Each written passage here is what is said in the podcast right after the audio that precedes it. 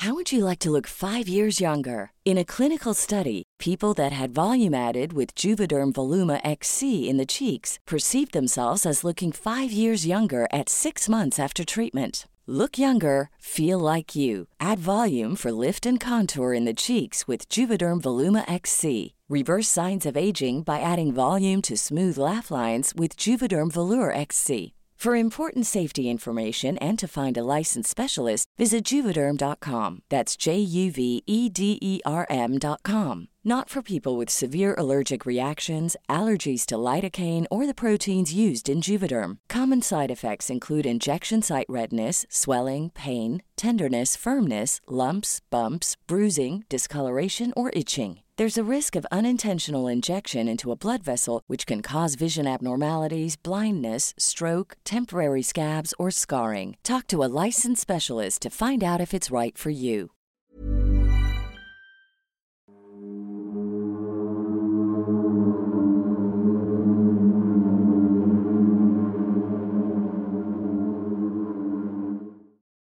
Muy buenas noches queridos antisuscriptores, es para mí un placer recibirles en esta noche de Domingo de Terror en nuestro programa, el cual llamamos el Antipodcast. Me presento, soy la doctora Cassandra Otamendi y por supuesto, como cada noche de terror, estoy acompañada de Sergio Bocanegra, nuestro querido editor, y por supuesto con mi querido doctor Miguel Padilla. Miguel, esta noche pinta bastante interesante, así que ¿te parece si de lleno nos vamos a las invocaciones? Me parece muy bien y también aquí pequeño recordatorio y es que si ustedes quieren también una invocación, solamente tienen que hacerse miembros del canal pulsando el botón de unirme.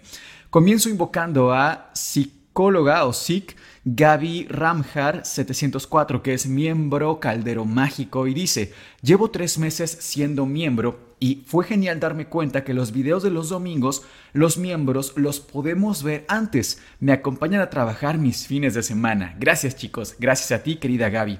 También invoco a Ivonne Romero 9419 que es miembro fantasma. Y por último invoco a Omar Márquez 19 que es miembro escoba voladora y dice, yo considero que el hecho de que ustedes den su opinión sobre los casos desde el punto de vista médico, científico, racional, es lo que ha hecho que nos enamoremos de su contenido. Excelente episodio, se nota la mejoría continua en el contenido que nos ofrecen. Saludos a los tres. Qué bonita esa retroalimentación, creo que es muy bueno. Y voy a invocar a Jaime Ramírez 9512, quien es miembro Calabaza. También invoco a Ray Pardini 1029, quien es miembro Escoba Voladora. Invoco también a Yo Carlita 06, quien es miembro Fantasma. Y por último, invoco a Fátima Ceballos 7970, quien es miembro Calabaza. Aparte nos dejó una propinita y nos dice, gracias, me encantó su video y no me arrepiento de ser miembro de su canal. Todo su contenido está hecho bajo mucho estudio para poder hablar de cada tema. Saludos, Cas, Sergio y Miguel, ansiosa por ver otro video. Muchísimas gracias, de verdad. Qué buenos comentarios recibimos, les agradecemos un montón. Y bueno, este episodio pinta para estar realmente buenísimo porque traemos antievidencia, antihistorias, traemos también un artículo científico por primera vez acá en el programa que vamos a dar un poquito de lectura y los puntos más importantes del fenómeno paranormal. Nosotros somos Sergio, Cas y Miguel y esto es el Antipodcast. Miguel, eh, nosotros ya hemos hablado en el antipodcast de actividad poltergeist. Sin embargo, hay personas que se van uniendo poco a poco al canal. Entonces, a manera de resumen, ¿nos podrías comentar un poquito qué es? La palabra poltergeist o el fenómeno poltergeist viene de dos palabras que se unen: polter y geist, que prácticamente es espíritu y golpe. El fenómeno, si pudiéramos realmente meterlo en un concepto muy general y tratando de abarcar los muchos fenómenos que este engloba, sería que una fuerza no visible impacta un objeto o incluso una persona. Yo me quedaría con este simple concepto porque lo cierto es que a través de mucha bibliografía, de muchos relatos, podemos identificar otros tantos fenómenos. Por ejemplo, interferencia eh, sin explicación científica, sin explicación a través de la física, por ejemplo, de televisores que se encienden y se apagan aún sin estar conectados a corriente eléctrica. Esta fuerza que impacta a los objetos y que salen volando, sobre todo pequeños objetos, no hay una explicación detrás de por qué esto se suscita, por ejemplo, una corriente de aire. Es decir, no es que a lo mejor si la vela ahora se recorre un par de centímetros, eh, podríamos explicarlo porque la ventana está abierta, porque movimos algo. Lo cierto es que el fenómeno poltergeist sería como que la vela se desplaza 5 centímetros en presencia de todos nosotros sin que una fuerza visible se aplique sobre esta.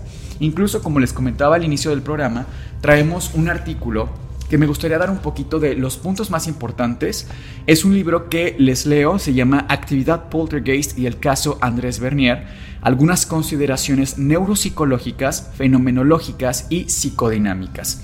No les vamos a leer todo el artículo como tal, pero sí encuentro bastante interesante que es de las pocas veces que podemos ver por lo menos que en apariencia eh, hay un artículo científico, digo científico entre comillas porque habría que hacer varios bemoles acá y tú lo sabes muy bien, con respecto a lo que es un artículo científico, me tomé la libertad incluso de eh, subrayar los puntos más importantes, que si gustas empezamos con este que sería la descripción o el concepto de un poltergeist. Perfecto. La palabra poltergeist proviene del alemán polter, que significa golpear, y geist, espíritu. Algunos casos de poltergeist no han sido cabalmente explicados y podrían implicar la presencia de inteligencias desencarnadas, ¿ok? En otros casos el fenómeno parece ser ocasionado por la psicoquinesis, inconsciente de una persona. Exactamente. Es muy interesante porque este, esta palabra de poltergeist en investigaciones un poquito más serias está acompañada de esta otra, psicoquinesis. Psicoquinesis, movimiento a través de la psique, lo que en palabras un poco más populares sería la famosa telequinesis. Se parece bastante, pero en realidad no es lo mismo. Este artículo nos da una explicación bastante interesante, y es que los fenómenos poltergeist en los cuales hay movimiento de objetos sin que la ciencia lo pueda explicar, están constantemente asociados a una persona, como si se atara este fenómeno a una persona en concreto, y casi siempre es una persona muy joven, que no supera los 20 años de edad. Incluso este artículo se basa mucho en el, caso Bernier, que es un caso real que también les voy a platicar un poco de este, y el chico en cuestión tiene 18 años y es un caso actual. Me permito seguir leyendo algunos puntos. Los poltergeists son capaces de interferir los teléfonos y otros equipos electrónicos y encender y apagar las luces y cualquier aparato eléctrico. Algunos sujetos victimizados por la actividad poltergeist reportan lesiones somáticas, es decir, en el cuerpo, como pellizcos, mordidas, golpes y hasta agresiones sexuales. Las personas que los experimentan.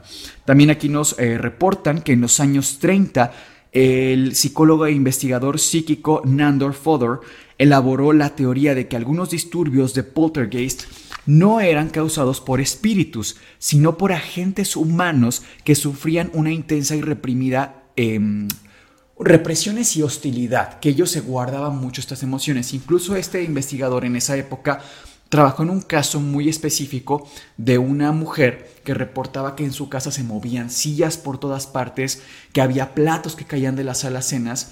Y él va e investiga y en efecto, él reporta que estos hechos sí estaban ocurriendo en su casa, pero que esta mujer tenía claramente algún trastorno psicológico que él no pudo identificar y que tenía muchos sentimientos eh, reprimidos. Es otra característica. A esta persona a la cual se ancla el fenómeno poltergeist supuestamente tiene muchas de estas emociones reprimidas. Por eso también se asocia mucho a que son personas muy jóvenes, adolescentes. Recordemos cuando uno es adolescente, cómo gestionamos nuestras emociones. Nos tragamos muchas, explotamos en otras. Realmente psicológicamente sí tenemos una serie de variaciones que todos podemos experimentar, recordando simplemente nuestros años en adolescencia. Ahora, continúo un poco más leyendo. En los años 60, Roll comenzó, que es otro investigador, comenzó a estudiar 116 casos ocurridos a lo largo de cuatro siglos en más de 100 países y pudo identificar la repetición de lo que el investigador acuñó como psicoquinesis espontánea recurrente, que son efectos materiales espontáneos y explicables. También descubrió que la gente más frecuente era un menor o adolescente. Ya la psicoquinesis involuntaria consistía en una manera de expresar su hostilidad sin temor a ser castigado. La persona generalmente ignoraba que era la causa de los disturbios, pero secreta o abiertamente se alegraba de ellos. Su hipótesis está hoy en día tan divulgada que aparece incluso mencionada en varios libros de texto de psicología y psicoanálisis. Aquí otro pequeño eh, paréntesis y es que si bien la persona tiene que ser joven, no tiene que ser de ningún género en específico.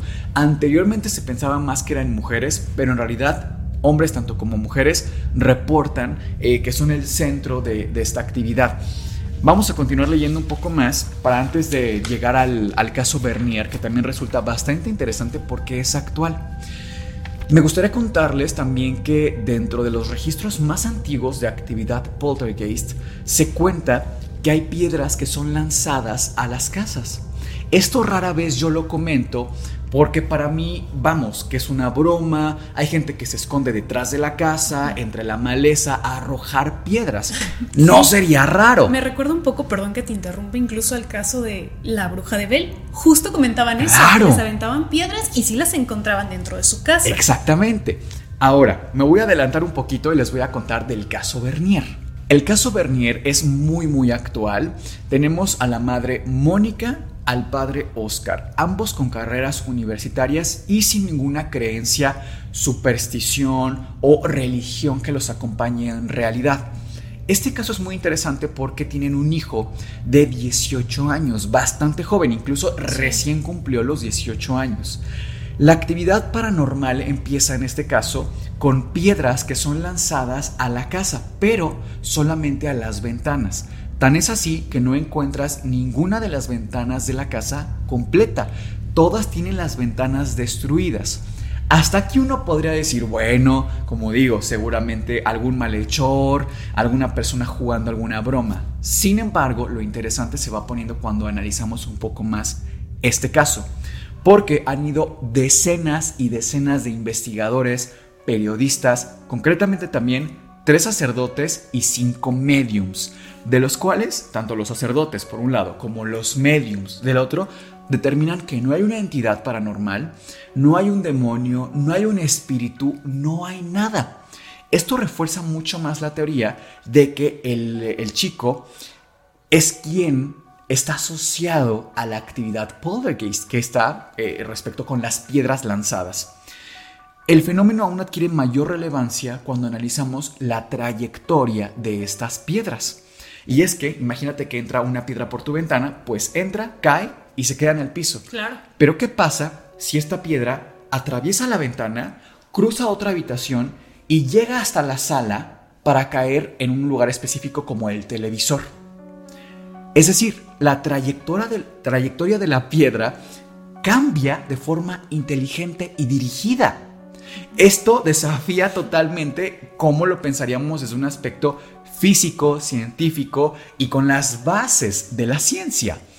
Esto ha sido visualizado, eh, presenciado por muchas personas. Lo curioso también es que cuando al chico, al hijo de, de esta familia, los Bernier, le dan algún tipo de medicamento para que se calme, para que esté más tranquilo, el fenómeno disminuye considerablemente y desaparece totalmente cuando sacan a este chico y lo llevan a una zona lejana. Es decir, está más que claro que el fenómeno sí está asociado a él. Sin embargo, la gran pregunta es, si los sacerdotes, los mediums, han determinado que no hay una entidad, y ya determinamos también que sí está asociado el chico, ¿Es cierto que existe la telequinesis? ¿Lo hace de forma consciente? Hay otro grupo de investigadores que desde años atrás del caso Bernier han buscado eh, eh, intentar explicar este fenómeno de poltergeist. Y resulta que se han dado cuenta que donde hay más actividad poltergeist, también hay más actividad electromagnética. Incluso se han hecho una especie de registros y podemos apreciar que si hay ciertas ondulaciones cuando se mueven objetos. Esto podría determinar si realmente podemos ver cuando una entidad está presente. Esa es una gran cuestión que todavía se mantiene sobre la mesa. Ahora, algo que también está ocurriendo es una teoría que dentro de lo paranormal me suena un poco o un tanto razonable. Y es que la energía electromagnética está presente todo el tiempo. Incluso la podemos apreciar con ciertos eh, objetos de medición. Si podemos calcularla. ¿Qué pasaría, y esta es la teoría que también plantea el artículo, si la persona asociada al efecto poltergeist más bien está asociada a las ondulaciones de esta actividad electromagnética? Es decir, un fenómeno natural y explicable como la energía electromagnética pudiera ser susceptible a nuestro control, aún sin querer hacerlo de forma voluntaria, sino más bien involuntaria. Vamos, que el chico Bernier no está decidiendo cuándo siente o cuándo empuja la, energía electromagnética, sino que está asociada a él por otro fenómeno.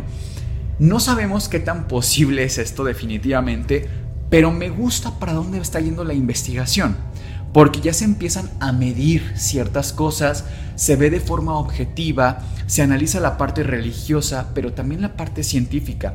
Incluso se han desestimado un montón de casos donde dicen, no, esa es una persona farsante, está fingiendo todo este fenómeno. O captamos que si hay gente aventando las piedras. Pero muchos de los investigadores que han llegado a la casa de los Bernier notan cómo las piedras se levantan en el aire y caen hacia la casa de los Bernier. ¿Cómo diablos explicas eso? A mí me resulta muy muy interesante. Y más que cuando no está presente el chico, esta actividad cese. Fíjate que me llama mucho la atención, Miguel, que a pesar de que hubo en este caso, en esta casa, sacerdotes, mediums, nadie captó alguna especie de entidad, demonio, porque, no me dejarás mentir, pero creo que en el 90% de este tipo de casos, al menos que son de dominio público, siempre hay alguna entidad, alguien capta algo, pero en este caso no. Sí, hasta por estafa, ¿no? Suena un poco raro que no haya algún tipo de entidad. Pero fíjate que este artículo también señala que a través de otras investigaciones de otras personas que han hecho sus estudios, hay algunos datos duros que nos pueden dar un poco más de luz respecto a esto. Miren, concretamente en la página 110 dice así, a fines de los años 70, Alan Gold y A.D. Cornell llevaron a cabo un análisis de 500 casos ocurridos en todas partes del mundo desde 1800, donde se registraron movimientos de objetos pequeños, objetos golpeados, objetos también de gran tamaño que se desplazaban, 16% reportan con comunicación entre poltergeist y el agente. Había cierto grado de comunicación entre el epicentro de este joven o la joven en cuestión y la actividad poltergeist. Había también eh, apertura y cerradura de puertas y ventanas. El análisis de Gold y Cornell mostró que solo un 9% de los casos eran atribuidos al demonio, el 7% a brujas y 2% a espíritus. La mayoría de los casos atribuidos a demonios ocurrieron en países no occidentales. Me llama mucho la atención eso porque justo como dice, siempre se asocia a una entidad. Hay otro otra investigación que se lleva a cabo y que nos reporta este artículo, en, una universidad se hace el llamado a diferentes estudiantes de psicología. Los dividen en grupos. Uno de estos grupos se les llamó no sensibles y a otros sensibles. A los sensibles, digamos, eran personas que podían captar cierta actividad paranormal. Al grupo de los no sensibles no se consideraban dentro de este grupo. Resulta que una de las casas mayormente embrujadas de la zona fue registrada por los investigadores. Y en efecto, según el dueño de la casa y según ellos también, había actividad paranormal constantemente en la casa. Lo que hacen es hacer un total de 20 visitas a esta casa en compañía de ambos grupos. Y tenían una especie de mapa, porque la casa era enorme, enorme de verdad, una mansión prácticamente. Y tenían un mapa los investigadores con los puntos específicos en los cuales se daba la actividad poltergeist o se veía algún tipo de entidad. Pues les cuento que cuando llegaban el grupo de los no sensibles, les preguntaban, ¿en dónde crees que hay actividad paranormal. Y el 60% de ellos más o menos sí captaba o le daba, digamos, le atinaba a dónde había actividad paranormal. ¿Cómo crees? Pero lo más interesante es que los que sí eran sensibles, los mediums, acertaban en un porcentaje muy superior. En esta investigación no hubo como, como tal actividad paranormal en ese momento, que es lo que comentábamos al eh, inicio, creo. al inicio, sí, bueno, otro episodio incluso, de cómo es posible que uno capte, no, fue en el episodio anterior, si no me equivoco, Sí. cómo es posible que eh, en una visita tan corta se capte actividad paranormal. Resulta demasiado conveniente.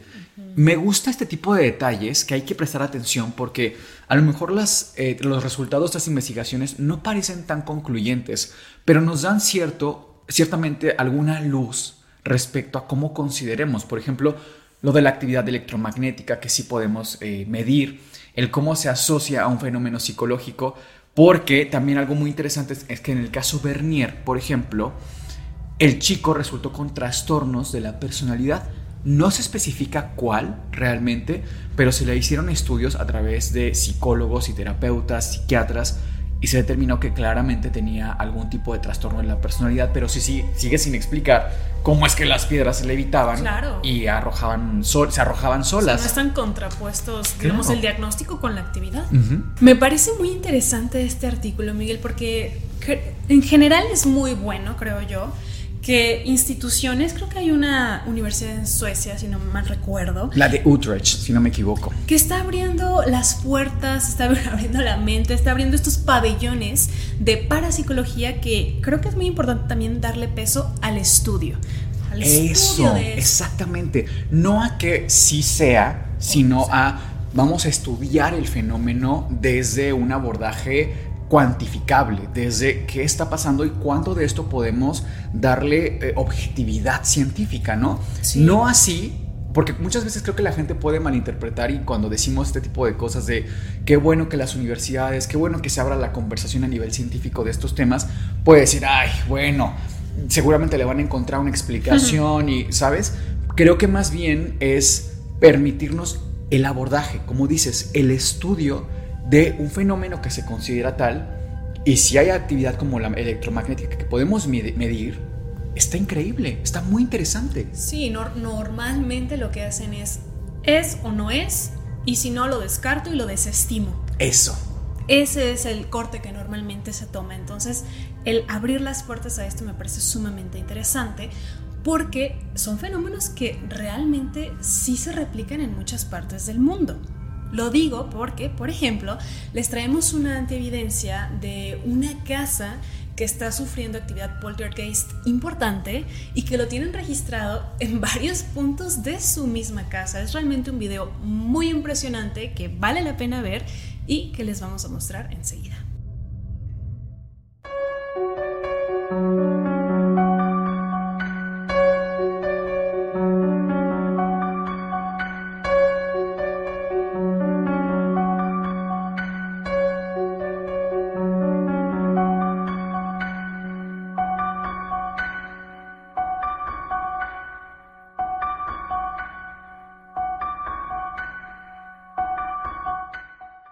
Ahora, la actividad poltergeist no siempre tiene que ser mm, agresiva como tal.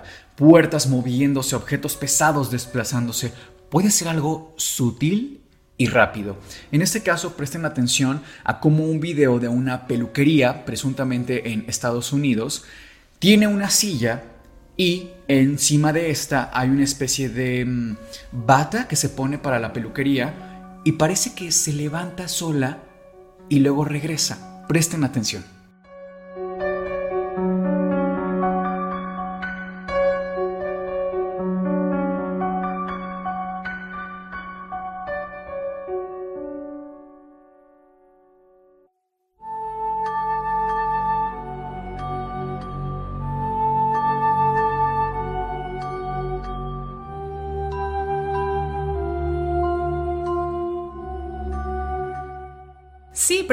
Creo que podemos incluso hacer la comparativa de cómo el primer video que pusimos, eso sí es actividad poltergeist muy potente, muy brusca, muy fuerte, incluso es inevitable si estás ahí que no lo notes. Sin embargo, podemos contrastar cómo el segundo video pasa un poco más desapercibido, ¿no? Sí. de hecho, ellos no se dan cuenta, al parecer, los que están dentro de la peluquería, ni el cliente, ni el persona, la persona que está cortando el cabello, no se dan cuenta, sino es porque tienen esta cámara que eventualmente lo notan. Fíjate que de hecho pude rescatar el video un poquito más largo y parece que sí se da cuenta alguien y grita y dice, no, esto no es posible y sale, pero me parece que es la única persona que logra visualizarlo, pero realmente nadie se lo esperaba. Ahora, a mí me gustaría que abrir un poco la conversación porque, por ejemplo, en este caso de la peluquería, ¿había alguien joven asociado a este lugar? No lo sabemos. Y es que, ¿qué pasa? Que el fenómeno poltergeist constantemente en su conceptualización es movimiento de objetos, es escuchar pasos, es mordidas, es ataques físicos, somáticos, como los decía el artículo, es electro, eh, aparatos electromagnéticos, perdón, em, electrodomésticos, electrodomésticos mal funcionando. Entonces, yo pregunto aquí, ¿realmente estamos presenciando un fenómeno poltergeist o simplemente es un cajón más? En el cual estamos poniendo todo eso que no podemos explicar. Porque qué diferencia habría entre, por ejemplo, una actividad poltergeist y que simplemente tú amanezcas con mordidas en el cuerpo. A mí una mordida en el cuerpo, por todo lo que hemos platicado, leído, documentado aquí en el programa, me sonaría más, por ejemplo, a una actividad demoníaca. Incluso los sacerdotes que se dedican mucho al exorcismo, a la infestación demoníaca, constantemente hablan en sus publicaciones, en sus entrevistas, que hay ciertos fenómenos que nos indican la presencia de actividad demoníaca. Y si comparamos, por ejemplo, hiciéramos una tabla comparativa entre actividad demoníaca y actividad poltergeist, la diferencia es nula. No la hay. Si acaso porque en la actividad demoníaca se asocia mucho el fenómeno de, de la posesión, por ejemplo. Es la única diferencia importante. Entonces, no sé, no es que desestime los fenómenos, pero no sé si sería prudente llamar a todo esto fenómeno poltergeist. A continuación les presentamos también un video en donde una pequeña sí está presente en la actividad poltergeist de esta casa y se capta en cámara cómo hay objetos que se mueven en presencia de la misma.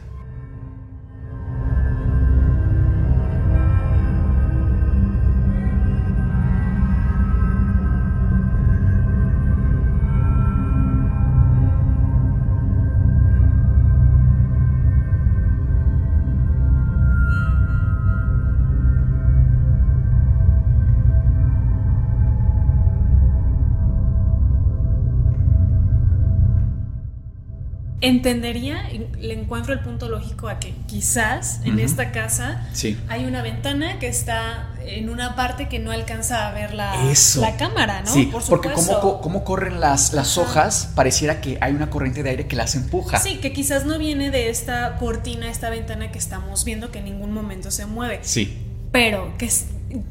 O sea, sí, sí, sí. la mesa. La mesa, ¿cómo la vas a mover? Oye, ¿cómo? Si esto les pareció interesante, permítanme compartirles que presuntamente en esta misma casa se colocaron cámaras en otras zonas específicas. Una es en una sala de estar que conecta varias recámaras y la otra es en el cuarto de lavado. En ambas se presencia actividad poltergeist y mucho más eh, agresiva que la que presenciamos con la pequeña. Presten atención.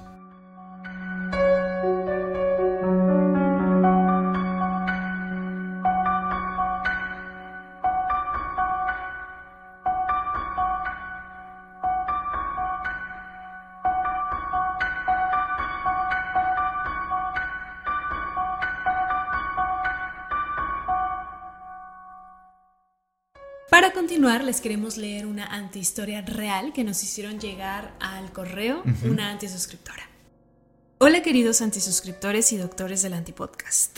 Soy una fiel seguidora del proyecto y me quisiera arriesgar a contar mi historia.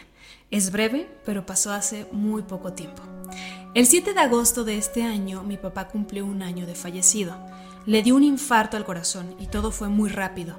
La verdad es que desde que lo perdí me he sentido muy deprimida y mi vida ha cambiado mucho. Ya casi no salgo y solo a veces voy a ver a mi mamá y a mi tía que viven juntas. Esto, pues, para hacerse compañía, ya que mi mamá se quedó viuda y mi tía nunca se casó. Como les decía, mi papá cumplió un año de fallecido el 7 y la casualidad es que su cumpleaños es el 8 de agosto, un día después. Las casualidades de la vida a veces me dejan pensando muchas cosas. Decidimos hacer una especie de reunión familiar, íbamos nueve personas en total, algo muy pequeño, solo familia directa. Hicimos un rosario, contamos anécdotas de mi papá, incluso algunas graciosas, y les cuento que fue muy sanador. Siento que cuando alguien se nos va de la vida, casi no hablamos de esa persona, y es lo que más duele, el hueco que deja. Creo que llenar ese día de amor y recuerdos fue una idea linda y curativa. Preparamos pozole para comer todos, ya que era el platillo favorito de mi papá. Cabe mencionar que la noche previa yo prendí una veladora y le dije que se manifestara. Y es que yo de verdad necesitaba saber si estaba descansando en paz, si podía hacer algo por él. Leí en internet que si pones un objeto del difunto debajo de tu almohada, abres un canal para que se comunique contigo en sueños. Y así lo hice.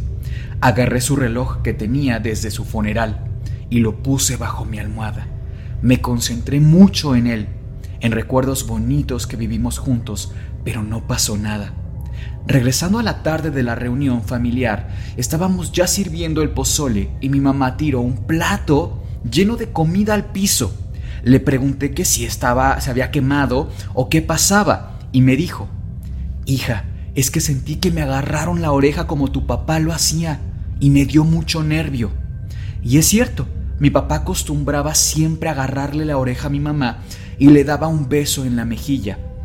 Los demás no escucharon eso y ella no quiso comentar nada más. Nos sentamos a comer ya todos. Hicimos una oración para bendecir los alimentos y dejamos el lugar de mi papá libre, al lado de mí y de mi mamá. Incluso le dejamos tantito pozole servido en su plato, como para sentir que nos acompañaba. En cuanto me senté, y vi su lugar vacío, me sentí tan triste y, ¿cómo decirlo? Pues, desamparada. Me sentía como si tuviera cinco años y me hubieran olvidado. Empezamos a comer y como a los diez minutos de estar platicando, su silla se movió sola. Les juro que se movió hacia atrás como 20 centímetros. Yo me quedé muy impactada y todos se detuvieron en seco. Mi mamá se tapó la boca con las manos y la silla se volvió a mover hacia atrás otros 20 centímetros a la vista de todos. Un tío gritó, ¡Ya, Marco! Así se llamaba mi papá. Es una sensación tan rara, les juro que no sé cómo explicarles. Nos quedamos viendo la silla como por cinco minutos. Nadie comía ni se movía. De repente, la silla, desde atrás, se arrastró hasta su lugar original junto a mí de un movimiento. Pero lo que me preocupó es que el movimiento fue muy, muy fuerte. Incluso tiró mi plato y el de mi mamá de la mesa. Una prima gritó del susto. Yo no sabía ya si era mi papá o no. Él nunca nos asustaría. En fin, como se imaginan, no tengo pruebas de lo ocurrido porque pasó tan rápido y nos quedamos tan impactados que solo los que estábamos ahí esa noche estaremos con la duda de si estará o no descansando en paz. Me llama mucho la atención no solo esta historia, sino que parece un patrón que después de que fallece alguien y se acerca a su aniversario luctuoso o una fecha importante, relevante para la persona que se fue, muchos familiares revelan que escuchan eh, sonidos en la habitación de ese familiar, que hace algún tipo de movimiento típico de esa persona. Justo lo comentábamos en el episodio de Compendio, cómo se prendía este carrito en el cuarto del niño que la mamá escuchaba y presenciaba aunque no tuviera pilas. La gran pregunta aquí es, y creo que de ahí viene esta antihistoria de, de ella que nos cuenta, y la duda es, ¿será mi papá? ¿Será posible que mi papá nos asuste? Porque realmente te quedas con una sensación de inquietud. Según yo también conozco un poco de lo que hemos platicado, el cómo se puede manifestar, es a través de los sueños, pero casi siempre es una forma mucho más amable, mucho más tranquila y hasta te da paz. A mucha gente le pasa que sueña con su familiar que recientemente falleció. pero con actividad poltergeist y así de agresiva. Raro. Se me hace un poco extraño. Hay un video que traemos también que me gustaría que lo revisáramos. Es una chica que en su departamento cuenta cómo tiene actividad poltergeist todo el tiempo. Tan es así que ya tiene moretones en todo el cuerpo y justo los está mostrando en cámara cuando ocurre actividad poltergeist. Vamos a ver el video.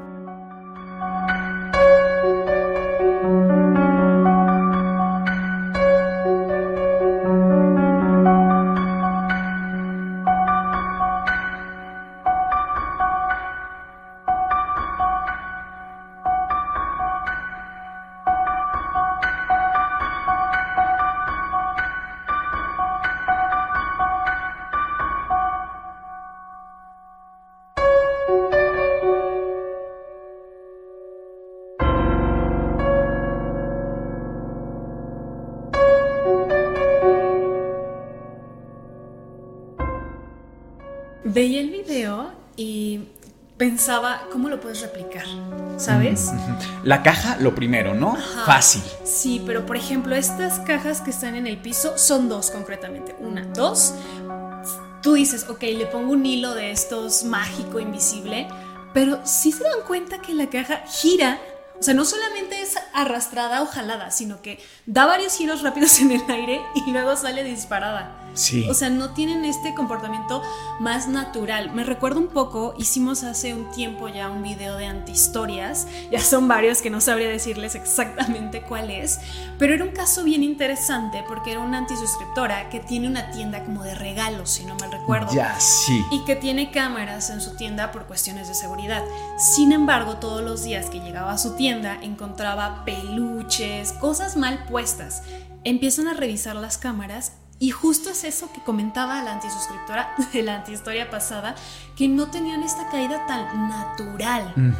Justo es lo que veo en este video, que dan giros las cosas y luego caen. Y de verdad, pobre chica, porque desde que empieza a escuchar los pasos, ya se le nota aterrada, en un sentido de, ya me van a golpear, ya me van a lastimar, ¿sabes? A mí lo que más me parece aterrador de este video, que vamos a pensar que es totalmente real para fines de este episodio, es que los pasos, si se fijan, parecen venir del techo, como si la entidad estuviera de cabeza hacia ella y caminara en diagonal a su posición. Se planta frente a ella y hay una parte en la que ella le arroja algo a la entidad y se detiene en el aire, como si tuviera una especie de masa que detenga el objeto que ella le lanza y se escucha incluso un gruñido, que no sabemos si sea de un perro que ella tenga o de algo más. Me llama la atención esto de la masa porque hay una aplicación que funciona para detectar supuestamente entidades. Es una aplicación que se puede descargar en el celular. Y esto viene a colación porque hay muchos videos girando en internet en donde está una persona grabándose con esta aplicación y como en las partes de articulación se forman una especie de círculos y de ahí se arma como un esquema corporal de una persona.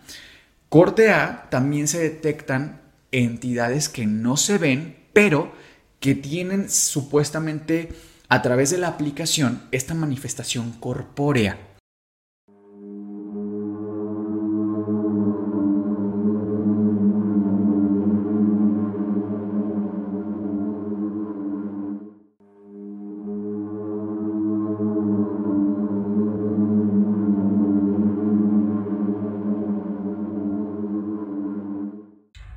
Pero ¿cómo funciona esta aplicación? Según el diseñador, el autor, creador de esta aplicación, es a través de tecnología infrarrojo. Es decir, lanza a través del celular una especie de mm, escáner infrarrojo y cuando detecta formas, ojo aquí, eh, antropomorfas, se activa y nos da estas articulaciones con estos pequeños diseños que podemos ver cómo se articula y cómo se mueve. Y hace ese sonido que acaban de captar porque la tengo activada y les voy a mostrar un poquito que con CAS sí se ve, sí se marca y pues se activa, ¿no? Ciertamente. Pero miren, también el David, que tiene una forma antropomorfa, también lo activa. Ay, a mí me recordó, Miguel, a una noticia que vi en internet que me dejó muchísimo pensando y me recuerda un poco a esto porque justo nos comentabas cómo funciona, ¿no? Mediante la cámara, esta aplicación te hace un escáner con luz infrarroja, una cosa así, y ya te da las articulaciones y todo esto. Sin embargo, la noticia que yo vi es que supuestamente hay una inteligencia artificial que te puede espiar y justo te hace un escáner como esta aplicación, pero mucho mejor, mejorado que puede ver exactamente incluso qué estás haciendo, si estás comiendo, si estás tomando una taza, lo que sea, lo puede ver mediante el uso de tu Wi-Fi. Este modem que la mayoría tenemos en casa, que da esta señal de internet inalámbrica, se supone que hay una inteligencia artificial, creo que fue en Estados Unidos, que dieron, eh, una, una universidad de Estados Unidos que dio la noticia, que estaban en como estudiando. en proceso de. En proceso de. Pero fíjate qué interesante porque técnicamente un modem de Wi-Fi no tiene cámara. Entonces, imagínate que te puedan estar literalmente espiando sin siquiera tú imaginarlo.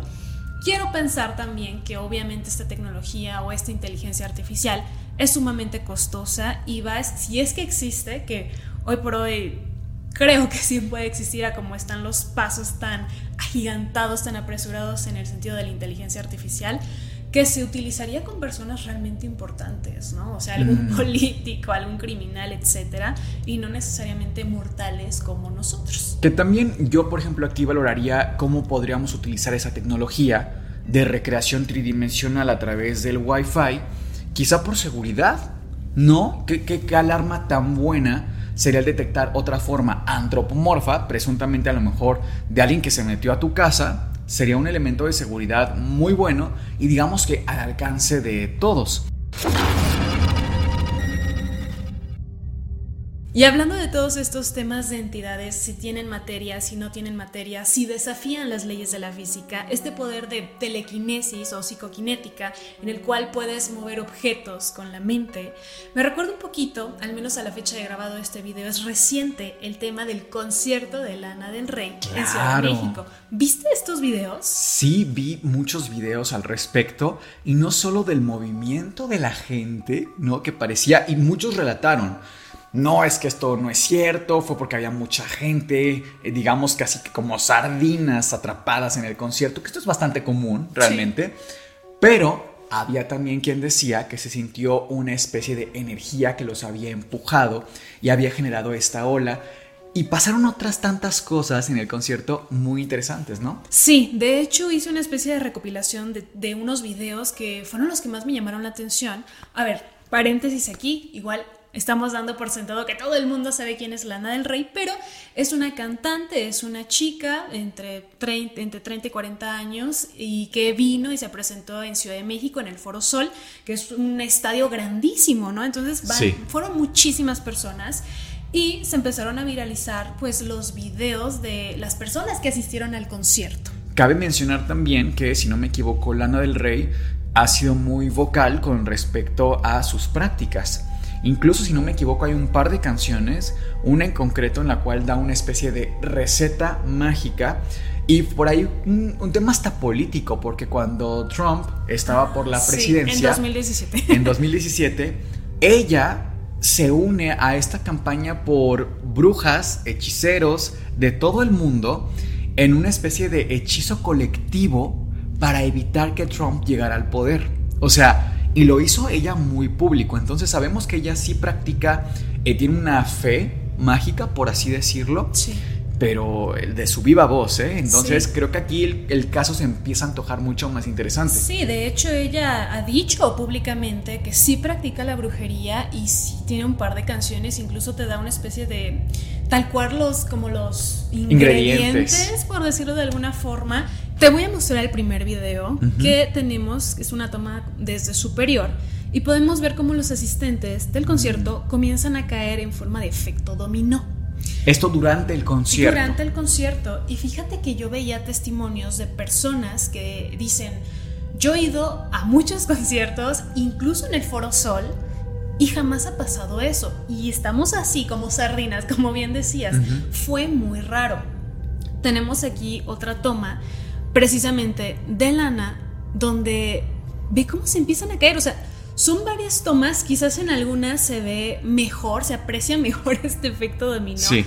Pero es muy curioso cómo empiezan a caer así, ¿no? Totalmente. Yo cuando fui al concierto de Coldplay, eh, justo ahí también ahí en el Foro Sol, pues no me percaté de algo similar. Y vaya que estábamos pegados, incluso se sabe que en los conciertos y concretamente en el Foro Sol, tú puedes estar hasta adelante y a los dos minutos estás tres lugares atrás porque constantemente hay movimiento que intenta la gente irse hacia adelante y te pisa y te, empuja y se mueve. Pero esto es esto no me parece tan común. No se reporta tanto, ¿sabes? Otra cosa curiosa que sucedió en el concierto es que es muy común que cuando vas a un concierto grabas un pedacito de la canción que a ti te guste, ¿no? Para tener el recuerdo, lo que quieras. Hay un par de amigos, y hay varios casos, pero el que les voy a mostrar concretamente, fueron al concierto juntos y empezaron a grabar X parte de X canción de Lana del Rey. Cada quien con su celular. Cada quien con su celular. Cuando regresan a casa, bueno, que ya termina el concierto, lo que quieras, comparan los videos. Y es muy curioso porque es la misma canción, es el mismo día del concierto, es el mismo sonido, tal cual está en la misma letra, o sea, en el mismo momento de la canción, pero la cantante, Lana del Rey, está haciendo movimientos completamente diferentes en un celular, en una grabación, que en la otra. Eso a mí me pareció muy extraño por decirlo menos. Por motivos de copyright no podemos poner la canción, obviamente nos bajarían el video, pero nosotros que sí lo podemos escuchar tal cual, el original, si es la misma parte de la canción, incluso el video que muestra detrás en escenografía, en el concierto real, son las mismas imágenes. Sin embargo, en el celular izquierdo podemos ver como la chica está parada y por ejemplo en el derecho se encuentra completamente sentada. No, pero además, mira, hay otra persona que es el ah, guitarrista que también aparece en uno y en el otro no. Pensando que sí fue en el mismo momento, en la misma canción, todo tal cual lo están narrando estas dos personas, pues claramente es un fenómeno interesantísimo. Pero lo cierto también es que hay un sinfín de explicaciones lógicas para esto. Una de estas es que era la misma parte, digamos, el puente de la canción, pero recuerden que cuando se repite el coro, pues es en diferentes partes. Ahora también yo pregunto, en este tipo de conciertos va muchísima gente. Y yo creo que los fans de, de ella, de Lana del Rey, son muy aguerridos, son muy de hueso colorado, tipo los de Taylor Swift que difícilmente tú puedes hacer este tipo de videos que sabes que se van a hacer virales y que nadie te lo discuta. No sé, también me llama eso la atención. Sí, mira que hasta pensando en teorías lógicas o cómo explicarlo, no sé cuántos días ella se presentó, Lana del Rey, pero sí fue más de uno. Pudiera ser, quizás, una teoría nada más, espero que nadie se vaya a ofender, pero quizás que uno de ellos asistió en un día del concierto, en el día A, digamos, y el otro chico asiste en el día B y mm. graban la canción. Sí, porque además este tipo de videos de fallas en la realidad en el concierto de, Lana del Rey se vieron después del fenómeno de la onda de, energía. O sea, sí hubo una secuencia. Entonces, y digo, sabemos cómo funcionan las redes. De pronto, si se hace, sale la película de la monja 2, seguramente habrá canales de YouTube que toquen el tema de Balak y cómo forma, cómo tiene la forma de la monja, por ejemplo, porque va con cierta narrativa. Entonces, también encuentro aquí que salió primero el video de la onda expansiva de poder, supuestamente, o de actividad psicoquinética, y luego salen estos. Sin embargo, también hay otros videos que, que seguramente también los viste, que resultan llamativos porque, por ejemplo, en una parte, no recuerdo eh, en qué fecha fue, si fue en una sola fecha o fue en todos, pero se ve como Lana del Rey hace tres chasquidos con la mano. Sí. Y esto se asocia mucho eh, para mm, activación de energía, según la tradición, no es que yo lo crea como tal, según la tradición para activación de energía o para manifestar. Y por otro lado, fíjate también qué interesante porque hubo mucha gente que opinó respecto de este concierto y también de gente que practica la magia. Y la mayoría de ellos, algo que decían y que me resultó también anotar, es que en un concierto supuestamente cuando uno va, te desprendes de mucha energía y se la das a quien esté en el escenario. Es cierto que hay fenómenos psicológicos interesantísimos en un concierto. Yo les puedo platicar de mi experiencia cuando fui, como les digo, al de Coldplay, que sí sentías una emoción muy bonita, muy bonita y hasta uno lloraba de la emoción y te dejabas ir por las canciones, por el ambiente, por la gente. O sea, psicológicamente, si hay un fenómeno de masas presente, eso está comprobadísimo. No estoy diciendo que Lana del Rey a través de la brujería pueda partir realidades, pueda lanzar olas de poder y pueda manifestar a través de esta energía. O sea, no lo estoy diciendo, pero psicológicamente sí hay un efecto. Mm, fíjate que yo lo, equiparo mucho un concierto con un ritual. ¿En, qué sentido? Un ritual religioso, eh, incluso quiero pensar, eh, quiero comentar. ¿Por qué? Porque para empezar a un concierto, tú vas, normalmente la persona que va al concierto va por gusto, no vas obligado. Entonces, de entrada, traes toda la energía positiva, toda la actitud, la ilusión, la felicidad, desbordas energía, ¿ok? Segundo punto, hay música, al igual que por ejemplo hay en una iglesia, se acompaña de música. Hay alabanzas en una iglesia, entonces aquí podemos eh, decir que hay cánticos, hay cantos, se mueven las manos. En, las iglesias, sobre todo en la parte em, cristiana, son mucho más alegres en el sentido comparativamente a los católicos, ¿no? Que son mucho de música. Yo he ido a... A los retiros. No a los retiros, sino en algún momento fui con un amigo, él es cristiano o era cristiano, y me llevó a una de sus, de sus sesiones, de sus misas. Y sí es mm. muy diferente comparativamente con la parte católica. Son mucho más alegres, entonces ah, cantan y todo. En un concierto también. Alza las manos, le das tu energía. Hay humo, quizás eh, artificial en un concierto, pero en la parte de la iglesia hay incienso, ¿no? Entonces no sé, o sea, sí se me hace algo equiparable a un ritual. Pero bueno, ustedes tienen la última palabra porque evidentemente quizá aquí más de uno sea fan o hasta haya ido al concierto de Lana del Rey y nos pueda dar su experiencia de viva voz. Como podemos ver, la actividad poltergeist puede ser muy variada. Puede eh, llevar varios fenómenos en sí de varios tipos, pero que se engloban en términos generales en poltergeist. De todos los casos, Miguel, que hemos recibido al correo del Antipodcast, ¿con cuál caso te quedas tú que crees que es más em, apegado al poltergeist? Uy, es que demasiados. Como bien dices, se puede abarcar tantos temas en este cajoncito llamado poltergeist con esta etiqueta ahí colocada que sería difícil, pero uno que a mí particularmente sí me resulta interesante es un caso que nos contaron en el que un chico está con su novia, y lo, quizá les pongamos el clip completo aquí de la historia, pero hay presencia no solamente de que en la cocina se sacuden las puertas, hay movimiento de los platos, de los tenedores, sino que además nos mandó el audio, lo tenemos reportado, y además nos cuenta que vieron a una criatura a la misma al pie de su cama.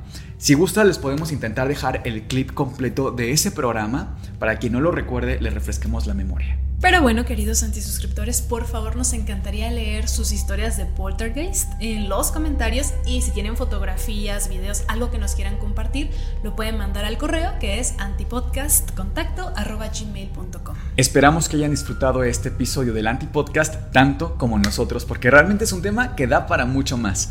Nosotros somos Sergio, Cas y Miguel y esto fue el Antipodcast. Les deseamos dulces pesadillas.